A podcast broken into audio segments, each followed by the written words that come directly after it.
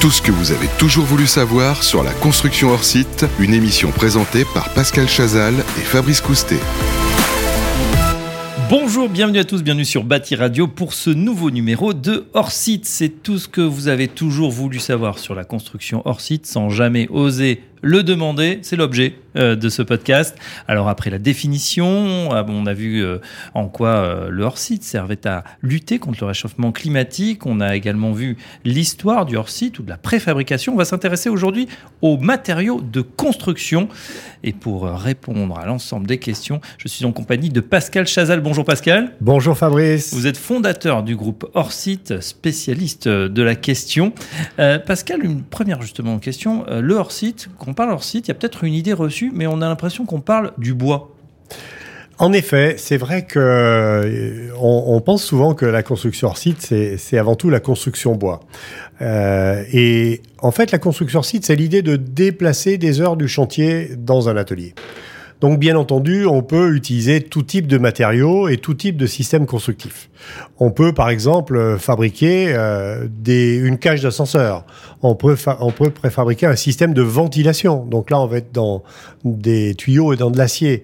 Euh, on peut préfabriquer avec du béton. Hein. Le groupe Bouygues, par exemple, a construit euh, deux tours de 120 mètres de haut à Singapour avec des modules préfabriqués euh, en béton c'est aussi euh, le bois, c'est aussi euh, l'acier, c'est aussi des systèmes euh, électriques, pourquoi pas? Enfin, l'homme a une, imagination sans borne, donc quand on a compris que c'était plus efficace de, fabriquer quelque chose dans un atelier plutôt que de le faire sur le chantier. Mhm. Finalement, on va être capable d'utiliser tous les matériaux. Voilà, dans votre exemple de Wick par exemple, on, préfabrique tout ou partie de, de la tour qu'on amène et qu'on assemble en fait sur le chantier euh, le chantier est le lieu d'assemblement, mais pas de fabrication. Exactement, le chantier devient un lieu, d'assemblage. Donc euh, on va préfabriquer des éléments en usine et sur le chantier, on va les livrer et les assembler extrêmement rapidement. D'où bien sûr le gain de, de rapidité, de délai, d'efficacité, etc., etc. Alors quand on parle matériaux, évidemment, on parle, on a tous en tête ce euh, matériau, euh, bah, voilà, qui fait euh, peut-être 80% de notre notre ville ou même plus, c'est le béton. Absolument. Alors on peut le dire, hein, le XXe siècle a été le, siècle du, du, béton, hein, clairement. D'ailleurs, j'aime beaucoup une phrase du, du Guardian qui dit le, le béton a sauvé le monde. Euh, parce que si on n'avait pas eu le béton après-guerre, on n'aurait pas réussi la reconstruction de, de, nos pays comme on l'a fait. Mais maintenant, le béton euh, menace euh, le, le, monde. Pourquoi? Parce que le béton, ça représente 8% des émissions de gaz à effet de serre.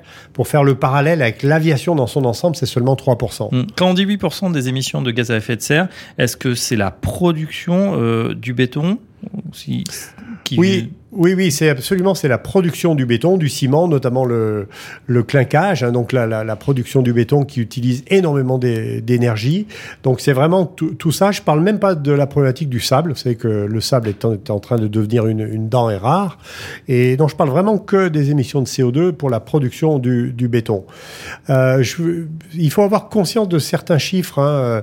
Euh, le, le, béton, quand euh, c'était utilisé euh, euh, finalement assez peu avant, avant guerre, euh, aujourd'hui, sachez par exemple que la Chine utilise tous les deux ans plus de béton que les États-Unis en ont utilisé pendant un siècle, pendant le XXe siècle. Donc, et ça, c'est en train d'arriver partout, parce qu'on a des besoins de construction considérables partout. C'est en train d'arriver en Inde, c'est en train d'arriver en Afrique, c'est en train d'arriver en Amérique du Sud, avec des besoins considérables. Et si on, le réflexe que nous avons tous aujourd'hui, qui est de construire en utilisant le béton, c'est la fin de notre planète. Donc il faut vraiment avoir ça en tête. Et d'ailleurs, tous les grands producteurs de béton, tous les grands utilisateurs de béton le savent. L'ère du tout béton, elle est derrière nous. Il faut penser autrement. Alors quels sont justement les nouveaux euh, matériaux qu'on peut utiliser? Alors déjà, on le voit bien aujourd'hui, il y a une tendance très forte à aller vers la, construction bois parce que le, bois stocke le carbone. Euh, quand on coupe un arbre, on en plante 4 ou 5 et donc on va avoir une forêt qui va être gérée durablement, qui va absorber euh, du, du, CO2 et qui va dégager de l'oxygène et ça c'est vraiment bon pour la planète. Mais on a aussi tous les matériaux biosourcés, hein, le, le, chanvre, le lin, la paille. Euh, on a aussi les, la terre qui est en train de, de revenir. Hein. Euh, il y a d'ailleurs des architectes qui travaillent là-dessus. C'est comment est-ce qu'on pourrait utiliser les outils du béton pour travailler la terre mmh.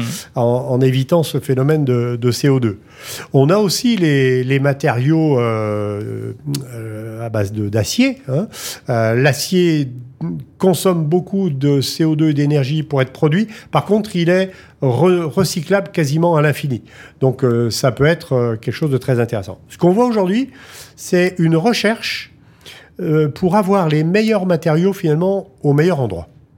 Le, béton a des caractéristiques excessivement intéressantes, par exemple acoustiques et de résistance au feu. Alors on fait par exemple des modules pour faire des, logements avec un plancher en béton, avec une structure qui peut être une structure métallique porteuse, et puis avec des façades bois qui vont nous amener euh, l'isolation et euh, le, bas carbone. Hein.